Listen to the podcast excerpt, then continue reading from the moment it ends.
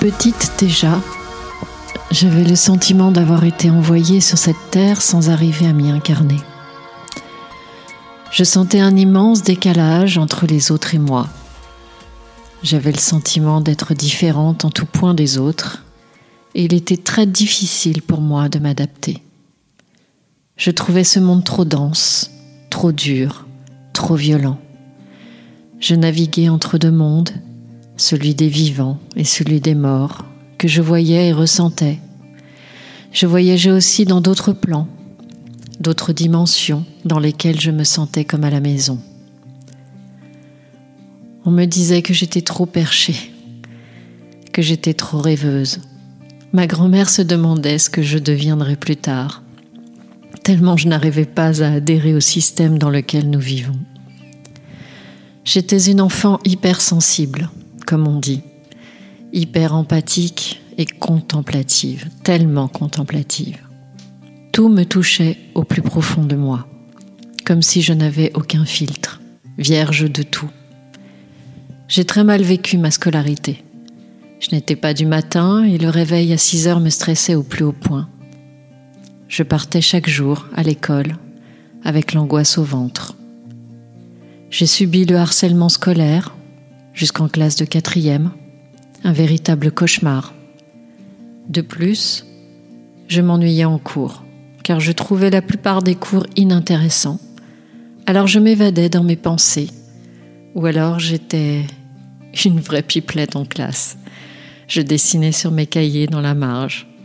On me le reprochait constamment dans mes carnets de notes. Mauvais élève. Je sentais quand quelqu'un me mentait. Je ressentais l'injustice très fortement et le manque de justesse chez les autres aussi. J'ai dû apprendre à mettre des gants pour parler avec les gens car j'étais sans filtre. Trop gentille, trop douce aussi. Et ces deux qualités étaient devenues un sérieux problème pour moi car les autres en profitaient tout le temps. J'ai dû me battre physiquement pendant toute ma scolarité car je refusais d'appartenir à un groupe dirigé la plupart du temps par un ou une élève tyrannique. J'étais tout sauf un mouton. Il fallait m'apprivoiser. En parallèle de cette violence scolaire, j'ai vécu la violence conjugale à la maison pendant plusieurs années un véritable enfer sur terre. La mort pointait le bout de son nez chaque nuit et nous guettait du coin de l'œil, ma mère et moi. J'y ai vécu un viol à l'âge de 12 ans et demi. Un traumatisme pour lequel je mettrais près de 40 ans à guérir. Aucun endroit n'était reposant. Mes seuls échappatoires étaient le sport, qui me permettait de défouler mes frustrations et ma colère, mes animaux, on en avait beaucoup. Et les chevaux, ma grande passion, mon grand amour, qui ont été mes piliers de force et me ramenaient constamment dans l'instant présent, afin de faire face à toute cette violence humaine que je subissais en quasi-permanence. J'étais souvent seule. J'avais toujours une amie, mais une seule. Mon cercle s'est agrandi avec l'âge. J'ai appris à faire le caméléon afin de me fondre dans la masse, j'ai appris les codes de la société, ces codes qui n'avaient aucun sens pour moi et que je trouvais plus enfermants qu'autre chose. Je voulais grandir vite, car je pensais qu'en étant grande, je serais libre de mes choix, enfin, et que plus personne ne pourrait me forcer à faire des choses que je ne voulais pas faire. Une fois la majorité atteinte, chose faite, j'ai suivi ma voie intérieure. J'ai quitté le système scolaire en première année de bac professionnel et j'ai vécu de ma deuxième passion qu'est la musique, la première étant les chevaux. J'y ai fait une belle carrière pendant laquelle j'ai pu m'épanouir et vivre loin du système de travail classique. J'étais moi, dans un monde de requins, certes, mais j'étais moi. Dans un monde sans pitié, dans lequel la compétition, l'apparence et la superficialité sont de mise, croyez-moi. Sans m'en rendre compte, je me suis adaptée à tout ce monde et m'effaçait petit à petit derrière des masques de protection. Ce monde a essayé de me dompter, tel un cheval sauvage qui ne supporte pas d'être attaché. Je me sentais toujours diminuée face aux autres. J'avais le sentiment d'être un imposteur. Et petit à petit, je me suis rendu compte que j'étais bien plus que ce que l'on m'avait fait croire ou laissé croire depuis ma plus tendre enfance. Je me suis rendu compte que je captais les gens, je voyais leurs micro-expressions, je les scannais sans même m'en rendre compte. J'ai pu voir aussi que dans certains nombres de situations, mon analyse et ma réactivité étaient bien plus rapides et plus justes que la plupart des gens. Il m'est arrivé de porter secours à des personnes en réel danger, et ce, dès l'adolescence, en faisant les gestes qui sauvent sans jamais les avoir appris et pratiqués. Je les avais juste vus à la télé une fois. Les pompiers m'ont à plusieurs reprises dit ⁇ Merci, vous lui avez sauvé la vie ⁇ Waouh Moi, j'étais capable de ça. À cette époque, je ne savais pas encore que j'étais bien plus. Je savais au fond de moi que j'étais une vieille âme, car on me le disait souvent, tu as la sagesse des vieilles âmes. Déjà petite, je préférais passer mon temps à discuter avec des adultes qui étaient pour moi bien plus intéressants que les jeunes de mon âge. À 12 ans, on me donnait la maturité d'une adolescente de 18-20 ans, et mon corps l'était tout autant, déjà très formé. Je communiquais autant avec les vivants qu'avec les morts, les entités de passage, bonnes et mauvaises. Mon champ de vision était bien plus grand que la plupart des gens. Tout en moi était différent de l'humain classique et je n'avais pas la notice de ce fonctionnement. Depuis toujours, mon corps me parlait fortement. Il réagissait à toutes mes émotions, principalement mon ventre et ma gorge. Le fait d'être hautement sensible a fait que j'ai développé un terrain d'anxiété généralisée.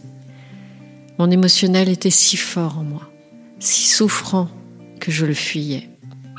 Impossible de l'accueillir car c'était bien trop douloureux. Pourtant, je pensais au contraire être en phase avec mes émotions. Et non. J'étais une polarité à dominance yin qui s'ignorait, avec en prime les cinq blessures de l'âme béante, le rejet étant le plus à vif. À force de suradaptation, mon corps a commencé à faire des crises de spasmophilie, des spasmes au cœur. Je croyais que à chaque fois, j'allais faire une crise cardiaque. Puis ça a été remplacé par des attaques de panique qui ont envahi ma vie de plus en plus fortement.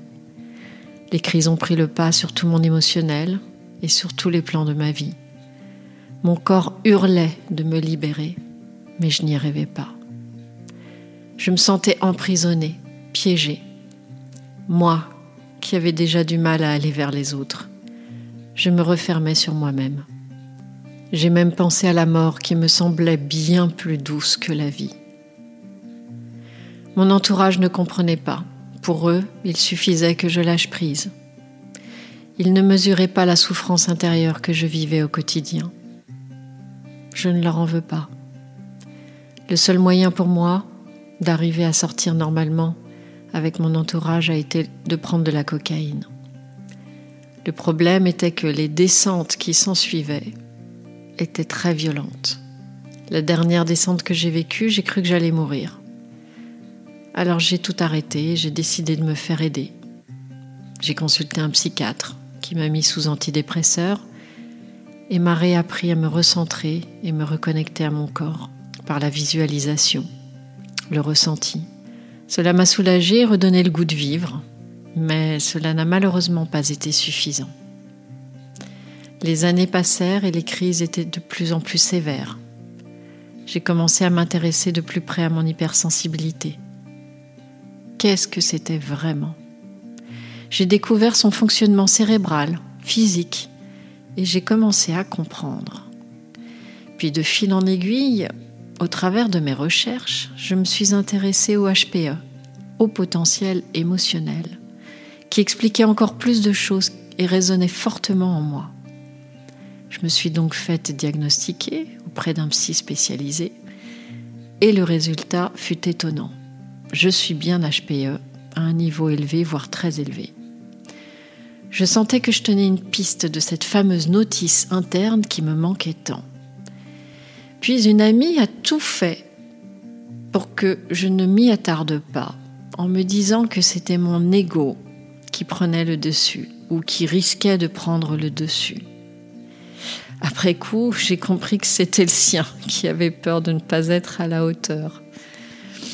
Cela m'a valu une nuit blanche, épuisante, qui m'a fait lâcher cette piste, pourtant si prometteuse de réponse. J'ai perdu un an après ce diagnostic abandonné. Puis un jour, j'ai lâché. Je me suis vue enfermée vivante dans un sarcophage et j'ai cru que j'allais y laisser la vie. Trois jours de suite d'attaques de panique, avec tétanie en non-stop, pendant six heures d'affilée par jour. J'étais si épuisée que j'avais à peine la force de sortir mon chien. Il me veillait et essayait de me ramener à la vie, mon fidèle compagnon. J'ai alors fait le vide autour de moi. Je ne supportais plus personne. Seulement mes amis, qui sont comme moi, finalement, et ne m'ont jamais jugé, bien au contraire. Elles m'encouragent et je les en remercie. Pendant ces trois jours consécutifs de crise panique, mon dernier refuge fut la prière.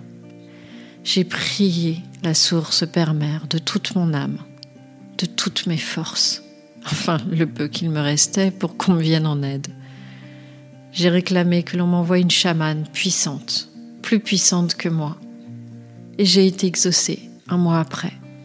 Pourquoi une chamane? Je ne sais pas. C'est sorti tout seul. Mon âme me l'a soufflé dans l'oreille. S'en est suivi un travail très intense et éprouvant, plusieurs jours chaque semaine pendant trois mois. Un travail de fond sur tous les plans de mon être. Le karma, faire tomber les masques, toutes les croyances limitantes, le transgénérationnel, l'entourage amical et familial. Tout y est passé, de fond en comble. Puis est venue la renaissance, tel le phénix qui renaît de ses cendres. Enfin, je respirais. J'avais repris place en moi et accepté ma propre lumière intérieure. Mais malgré tout, il restait un terrain d'anxiété généralisée qui continuait de me déclencher encore, mais rarement quelques crises paniques comprenais pas d'où cela venait. En tout cas, moi, je ne comprenais pas d'où ça venait. On avait tout nettoyé. Puis la voix de mon âme me remit sur le chemin des hauts potentiels. Je me suis rendu compte à ce moment-là que j'avais eu plusieurs personnes HP dans mes amis. Et je me suis d'ailleurs souvenu qu'ils m'ont tous dit à un moment donné que je devais l'être aussi, mais je ne les ai jamais crus. J'étais bien trop nulle à l'école et il était impossible pour moi d'imaginer une seule seconde que je puisse faire partie des surdoués. Mais quelle idée Puis à force de recherche, j'ai constaté que je me reconnaissais dans les profils HP, mais aussi dans certains troubles autistiques. Oups Je me suis toujours sentie proche des personnes atteintes de TSA, mais aussi des handicapés de type trisomie 21. Je ne savais pas pourquoi. J'avais l'étrange sentiment de les comprendre, de ressentir leurs différences et le vide intérieur dans lequel ils s'enferment en cas de stress profond. J'avais l'impression d'être pareil qu'eux, mais en moins fort. Puis j'ai découvert le THPI, ça ne s'arrête jamais. Très haut potentiel intellectuel, tout un programme. Mais ce fut le déclic ultime. J'ai donc décidé de faire un bilan avec une spécialiste en détection des HPI, THPI et Asperger. Le résultat du bilan collait parfaitement à mon autodiagnostic. THPI avec des caractéristiques autistiques. Quel soulagement. Enfin, ce bilan répondait à toutes mes interrogations et décryptait cette notice intérieure et cérébrale que je ne savais ni lire ni interpréter. Je n'avais pas le code de conduite. C'est un petit peu comme si vous avez une Ferrari en vous, mais que vous ne savez pas la conduire correctement. D'autres disent que les THPI sont des centrales nucléaires en puissance. Toutes les cases sont enfin cochées. Il m'a fallu 49 ans pour trouver et comprendre. Et comme un fait exprès, devinez. Depuis ce moment où je l'ai acté en moi, toutes mes angoisses et crises paniques ont cessé instantanément dans mon quotidien. Comme quoi, il ne faut rien lâcher quand notre petite voix intérieure nous pousse à comprendre. Plus forte et enrichie de toutes ces expériences de vie, j'ai eu l'appel de mon âme qui m'a dit que je devais aider les autres, à mon tour, à trouver qui ils sont vraiment, à faire ce cheminement que j'ai fait, d'aider principalement les femmes dans leur parcours de vie, puisque j'en suis une, c'est plus facile. Mais aussi parce que les femmes sont plus difficilement détectables. Elles sont plus complexes que les hommes. Aujourd'hui, je fais les liens entre mon THPI et le fait que je suis une vieille âme. Finalement, la cartographie des deux ne font qu'une. Mais personne n'en parle, ou si peu. Mon parcours de vie fait de moi la thérapeute, le mentor que je suis devenue. Aucun diplôme n'apporte toute cette expérience, tous ces ressentis et cette lecture sur tous les plans. Aujourd'hui, je sais qui je suis, vraiment. Je suis une vieille âme, THPI, avec des caractéristiques autistiques que j'assume pleinement. Mais je suis aussi une passeuse d'âme. Je fais de la communication animale, je fais des soins énergétiques, je suis certifiée Equi-Coach. Voilà, autant de cordes à mon arc pour vous aider pour aider le plus grand nombre de personnes à y parvenir, à parvenir à trouver qui elles sont vraiment, dans leur pleine authenticité d'être. Et si je me suis livrée à vous aujourd'hui, je l'ai fait pour vous, pour celles qui se reconnaîtront, peut-être en moi, et qui cherchent leur propre réponse.